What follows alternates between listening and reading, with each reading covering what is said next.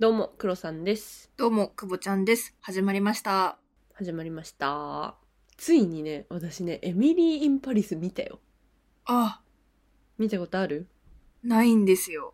なんかね、アメリカの働き方とヨーロッパの働き方のコントラストがすごい。へえ、気にはなってるんだけど、ぜひ見てほしい。見たいです。なんか別の人からもおすすめされたんでね。あ、そうなのくぼちんね、好きだと思う。いやイケメンがいるんだよね。あら、見ないと。ネットフリックスネットフリックス、ネットフリックス。あ、ネットフリックスやってないんだっけくぼちん。え、でもね、正月に弟に誘われたから入るかも。ああ、そうなんだ。あ、一緒にアカウント使うってことそうそうそうそう。あ、ファミリーアカウントうーん。なんかね、仕事の話とうん。恋愛の話がほぼ同時進行するんだけど、まあ、まあ見てみてよ。どう思うかだよ。あ、なるほど。 1本30分くらいだからすぐ見終わると思う。私のイメージは、プラダを着た悪魔のドラマバージョンっていうイメージだったんだけど、そういうわけでもない。あー、いや、そういうわけでもないかな。おー、楽しみ。そのアメリカで会社で働いてた人が出向でパリの会社に勤めるって話だから、うん。ね、見てみてください。はい。それでは参りましょう。アラサー女子の現実サバイバル。。アラサバ。アラサバ。アラサバ。アラサー女子の現実サバイバル。この番組はアラサー2人が仕事や恋愛時事問題などの身近なテーマについてディスカッションするながら視聴に最適なポッドキャストです。なんかいいよね。仕事と恋愛どっちも見れるからさ、割と面白かったんだよね。いやー大事よ。うんキュンキュンしたい。 あとイケメンがいっぱい出てくる。 2回目。 重要だから。あと下ネタが多い。あ本当に見 るわ。イケメン出てるか出てないかってマジで大事だよね。ね大事。続けられるか続けられないかにそうそうそうそう。影響を及ぼす。私韓国ドラマはイケメンかどうかで見始めるもんだああそうなんだ。お便りをいただいております。はいありがとうございます。ありがとうございます。ラジオネームトマト缶さんからのお便りです。ありがとうござあいりがとうまございす。ます。久保さん、黒さん、はじめまして。はじめまして。はじめまして。いつも楽しく聞かせていただいております。トマト缶と申します。いきなりですみません。相談に乗ってほしくてお便りを送らせていただきました。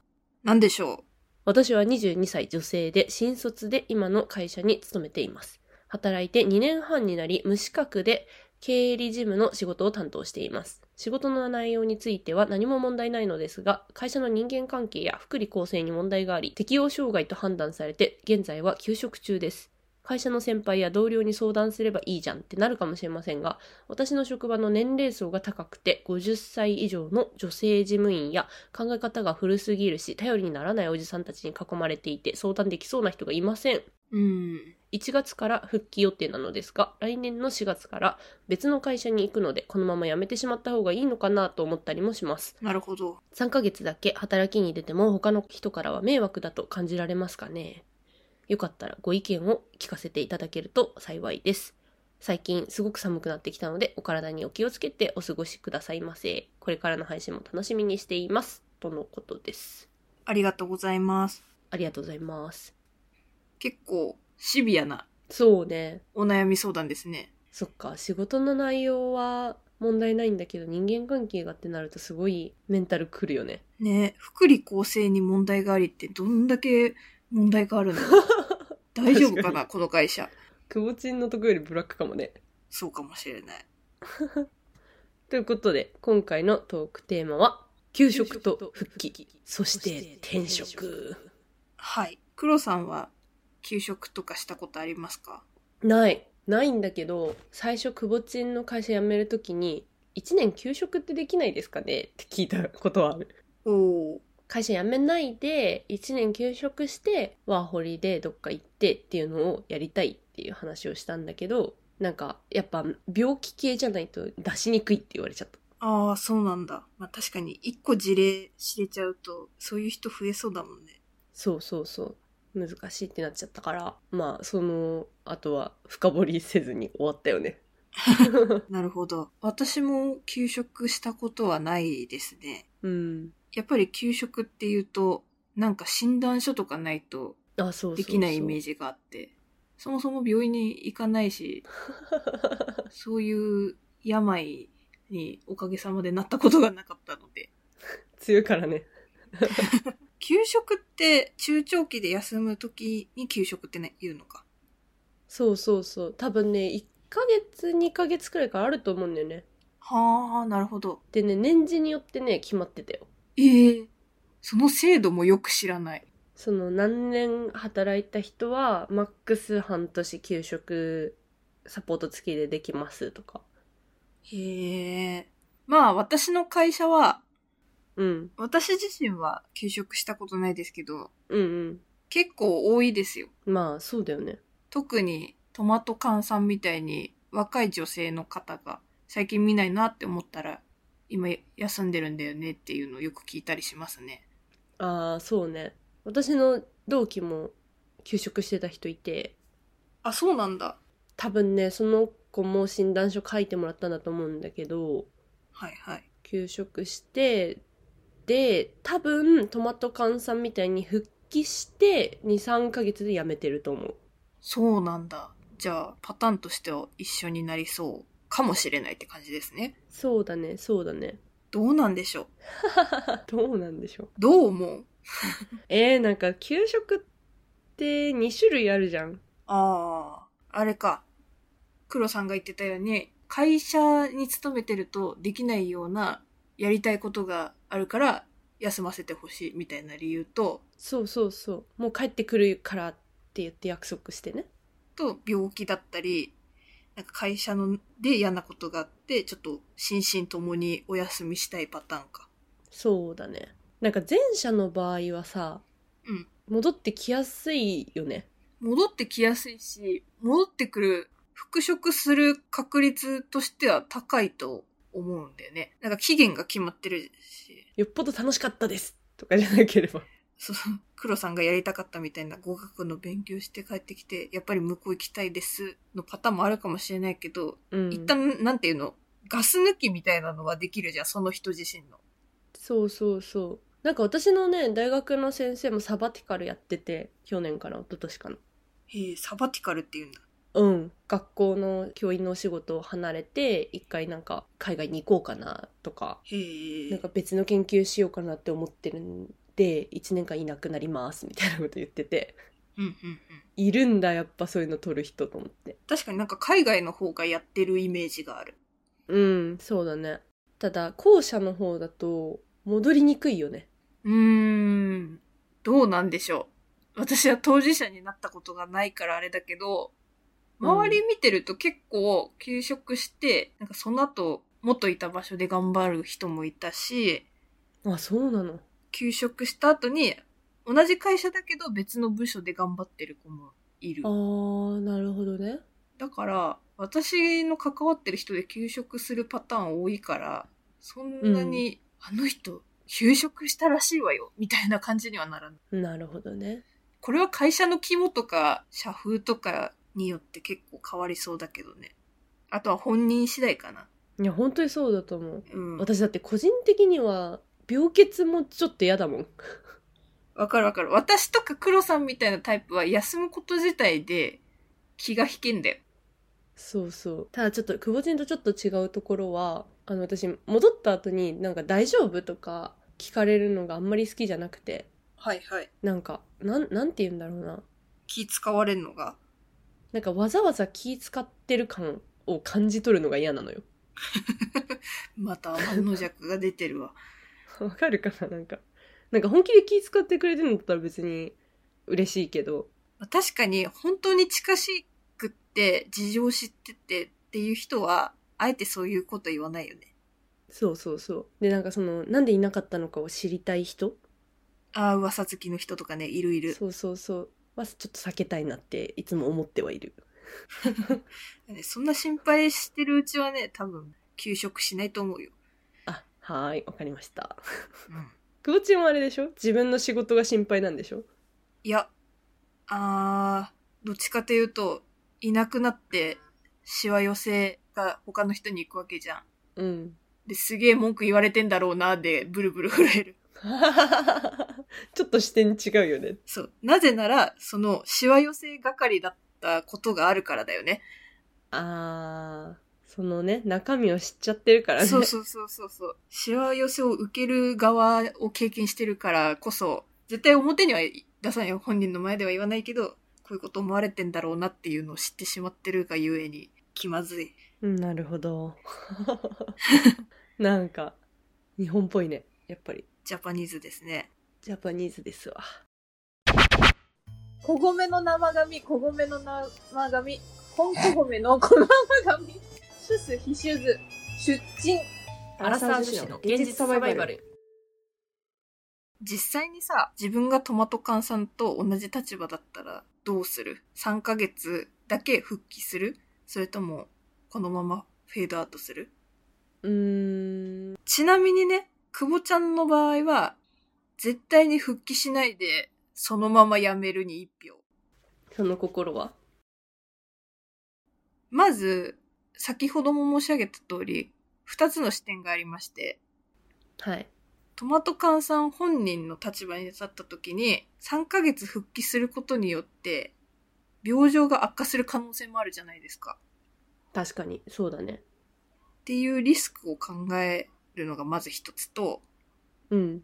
あのさっき日本人っぽいねって言われた通り、4月に新しく勤める会社に行く前までは、その会社に恩を返そうみたいな、なんか、その会社でやりきらなきゃいけないみたいな考えは全然いらなくって、そうだね。大事なのは次の会社で元気に仕事することだと思うので、そう思います。はい。 3ヶ月間仕事をする必要はないんじゃないかなっていうのが、まずトマト缶さんの立場として思ったところと、うん。まあ私、しわ寄せの立場も経験したことあるので、ああ、なるほどね。トマト缶さんが、その同僚に対して、もう4月で辞めることを言ってるのか言ってないのかで、反応はだいぶ変わると思うんですけど、おお、すごい分岐するね。はたいく。さん。どっちにしろ、多分、思うことはあんまりいい感情は抱かないなって思って、うーん、なるほどね。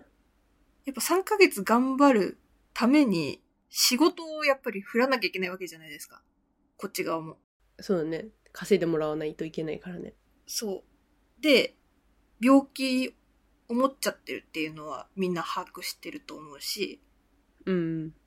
やっぱそそんなに負担をかけちゃいけないっていうので、調整も必要なんですよね。なるほど。ってなると、難しい。難し い。だし、じゃあ3ヶ月で退職しますっていうのを後から聞かされたらちょっと切れると思う。ああ、後からはね、きついかもそねう。。えーせっかく引き継いだのにまた戻されるんだこの仕事みたいになっちゃうかうら、ーん、確かに。いらないかなって思ったのと、手紙にももう休職してるし、もう会社というか部署とかチームなのか知らないけど、そこ自体はもう経理の仕事で回ってるわけじゃん。確かにね。それは思った。あなたにすぐ戻ってきてほしいとか、いなくなられると困るみたいなことを言われてない以上、会社はトマト缶さんがいなくても回るんだよ。まあそうじゃなきゃこう、こう組織として健全な状態ではないとは思うんだけど。うん、そうだね。だから結論そのままやめちゃった方がお互いにとっていいんじゃないかなと思いました。いや、私も同じ意見だよ。ああ、やっぱそうだよね。うん、なんかさ、本当に、くぼちんが言った通りで、そのさ、3ヶ月復帰することでさ、自分のメンタルがまた心配じゃん、一番。うん、なんかそこにさ、自分で行って、で、頑張ろうって思って行ったのに、その例えばさ、くぼちんが言ってた同僚のさ、立場で、その、ちょっと気使うなとかって思われてるなっていうのをさ、感じ取るわけじゃん。そうだね。ってなったらどんどんどんどんあ帰ってこなきゃよかったなって思う無駄な心理的負担が増える気がするんだよねうん、うん。だからそれを考えたら別になんか無理して戻んなくていいんじゃないかなって思うそう思います。個人的にその23ヶ月の給料がないとやばいんですっていうの以外だったら、確かにね。まあ、大丈夫だと思うけどね 黒さんじゃないんだから。私じゃないんだからじゃあ、久保黒の意見はほぼ一致してるという感じですかね。そうだねまあ、同じようなところで仕事して育ったからね、似たような意見にはなるだろうね。私とくのチーム。 そうだね。でも本当に自分のことを一番に考えた方がいいと思うよ。こういう時はあ。そう思います、そう思います。だって、もったいないもん、時間が。本当そう思います。あの、去年を通して思ったのは、中途半端が一番困るんだよね。困るし、お本人にとっても一番辛いと思う。うんうんうん。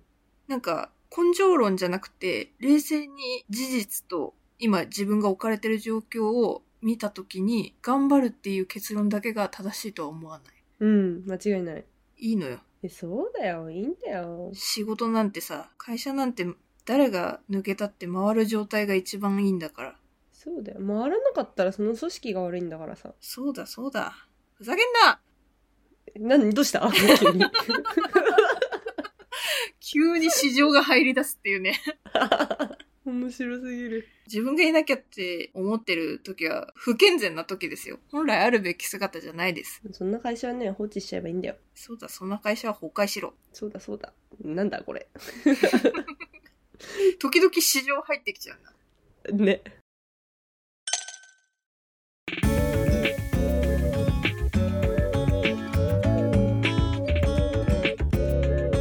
でもね、トマト缶さんね、1月から復帰予定だから復帰しちゃってるかもしれないんだよね。あららららららごめんなさい。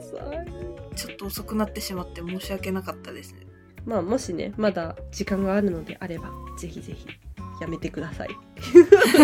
復帰するとしたらもう人間関係を最低限のコミュニケーションに抑えて淡々と仕事をしていくっていうのがいいんじゃないかなと思いました助けになっているといいのですが、てんてんてん、丸。どうなんでしょうちょっと冷たい言い方になっちゃったかなうーんいやでも、まあ、自分本位で生きようっていう話だからうん大丈夫よゆるくいこうそうだ人生明日で終わるかもしれないんだから黒さんもうちょっと中長期を見越して貯金とかした方がいいと思いますけどねそれでは次回のトークテーマです 次回のトークテーマは長期休暇とロンドンティップスおお休みの話題が続きますな本当ね仕方ないんです。いっぱいお便りをいただいてるんです。ありがたいことに。 2023年ありがてえ出だし好調だぞ。出だしいいよありがとうございます。ありがとうございますぜひ、お便りください。お便りくださいそれでは我々アラサー女子の現実サバイバルリスナーの皆様からお便りを募集しておりますまた私たちに等身大で話してほしいテーマなどありましたら Google フォームからどしどし送ってくださいお問い合わせは kk.realsurvival.gmail.com kk.realsurvival.gmail.com までよろしくお願いします Spotify や Apple Podcast ではフォローすれば最新の番組が配信された際に通知が届きますので、ぜひ通知をオンにしてお待ちください。レビューもポチッとお願いします。共同の Twitter や久保ちゃんの Instagram もやっているので、番組概要欄からぜひご覧ください。お相手は久保ちゃんと、黒さんでしたそれではまた次回のポッドキャストでお会いしましょう。ささよなら。ら